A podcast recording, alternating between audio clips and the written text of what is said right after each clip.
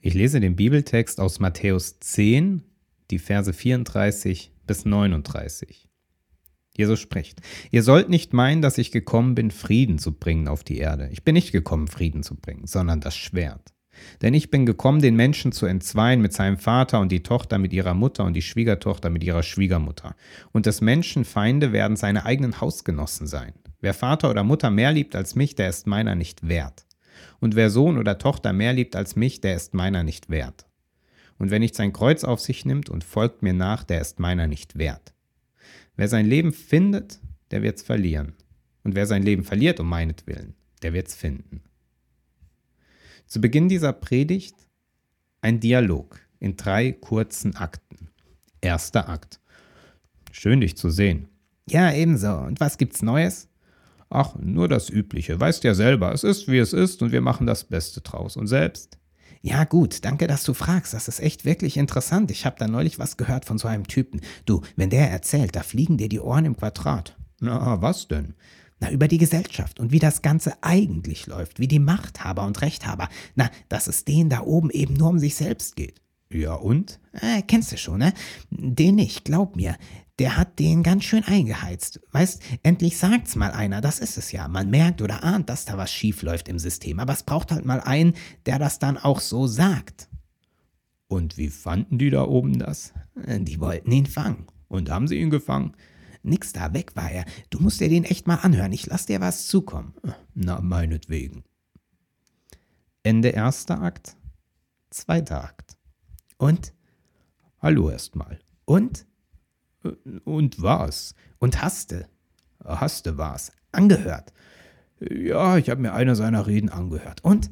Äh, nichts. Und das war nicht so meins. Wie nicht deins? Was denn genau? Äh, alles. Sag an. Äh, schau mal, wir haben unsere Gebote und Konventionen. Gewiss nicht alles perfekt, das sagt ja auch keiner, aber es ist eben unser System hier.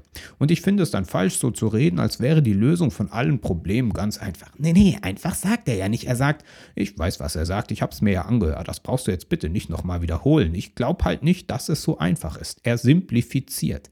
Aber er zeigt doch ganz konkret, wie es gehen könnte, welche Schritte wir Menschen gehen und machen müssten. Meine Meinung, der Typ ist kein Gelehrter. Ich meine, das hört man auch. Ich habe recherchiert, das ist ein Handwerker. Handwerker. Und dann so tun, als wüsste man alles. Das kann er vielleicht seinen Kumpels auf dem Bau erzählen. Wir haben heutzutage Experten. Weißt du, eine differenzierte Gesellschaft wie die unsere, die funktioniert eben nicht so banal, wie er das sagt. Hallo, ich bin Handwerker, seid nett zueinander. Das ist ganz schön gehässig, mein Lieber. Ich finde den gut, eben weil er unkonventionell ist, aus der Praxis kommt, nicht so ein überstudierter Karrierefuzzi ist. Der spricht unsere Sprache, weißt du, der weiß, was es heißt, früh aufzustehen und auch mal zu schuften. Aber dir und deinesgleichen ist das dann wohl nicht intellektuell genug.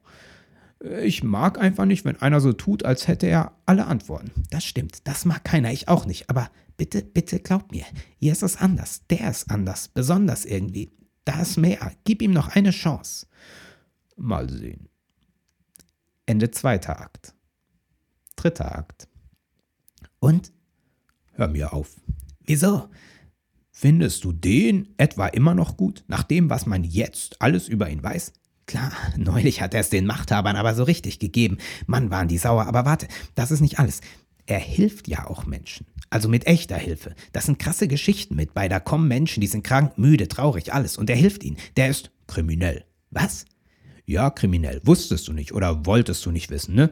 Gesetze sind ihm wohl nicht so wichtig. Sieht er nicht so eng. Hier was Verbotenes, da was Ungesetzliches. Aber seine Jünger feiern ihn. Das ist dir egal. Du meinst die Sabbatsache, alter Hut das. Er sagt, die Gesetze sind für die Menschen da, nicht die Menschen für die Gesetze. Weißt du, er dreht das um. Das sagt einem natürlich niemand in der Schule. Die wollen nicht, dass wir das wissen. Prima. Ich breche ein Gesetz und sage hinterher, war ja nicht so gemeint. Alle Experten und Gelehrten lagen immer falsch, nur ich weiß es richtig, sehr clever. Da ist wieder dieser Unterton bei dir. Ja, weil ich das gefährlich finde. Die Leute, die da mitlaufen, sind übrigens auch nicht ohne, die sind teilweise sehr gefährlich.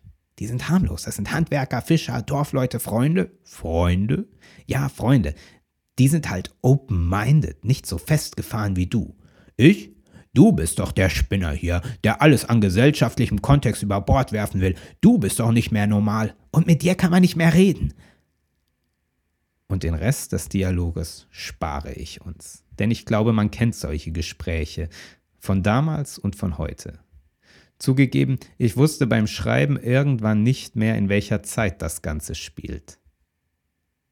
Kurze Zwischenbemerkung. Will ich damit die Querdenker gutheißen? Nein, Gott bewahre. Meines Erachtens ist das eine Ansammlung von Spinnern. Aber es soll zeigen, die Konflikte gleichen sich, nicht die Konfliktparteien. Es kann passieren, damals wie heute, da wo vormals Verständnis und Verbundenheit war, da fährt es wie ein Schwert hinein.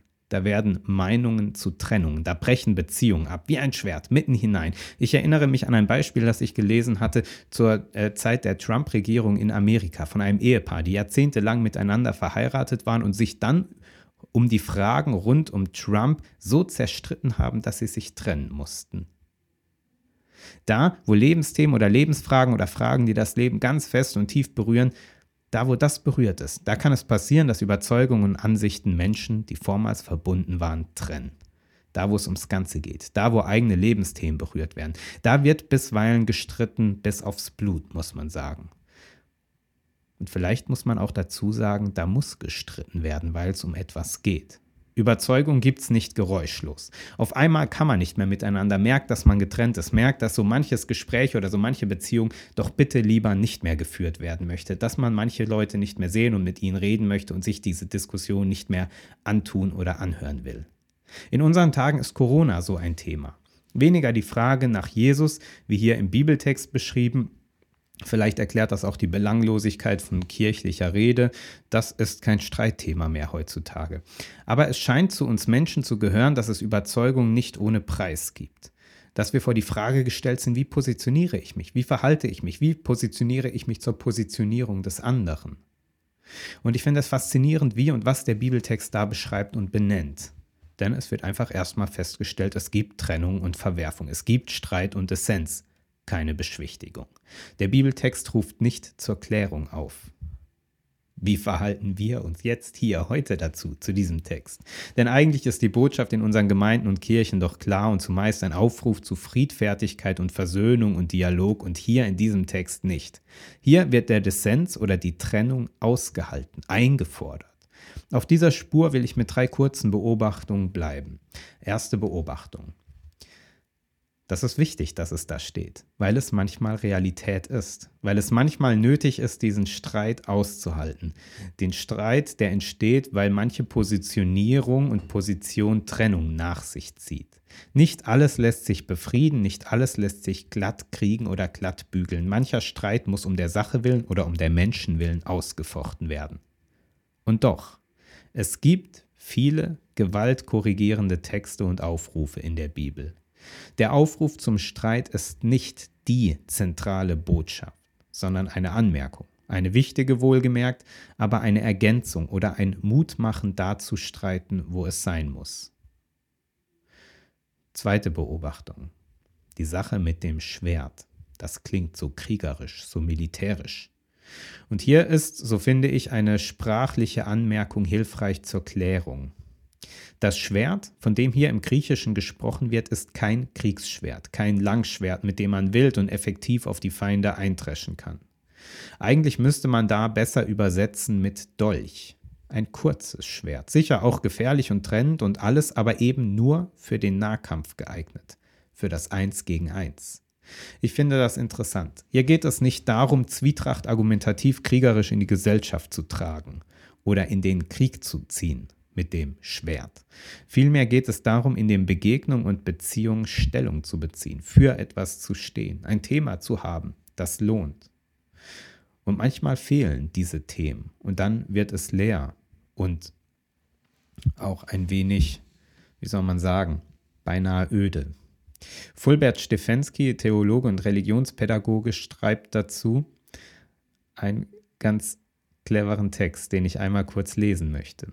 Er schreibt, ich stoße gelegentlich auf Gruppen, die sich regelmäßig zu frommen Feiern treffen.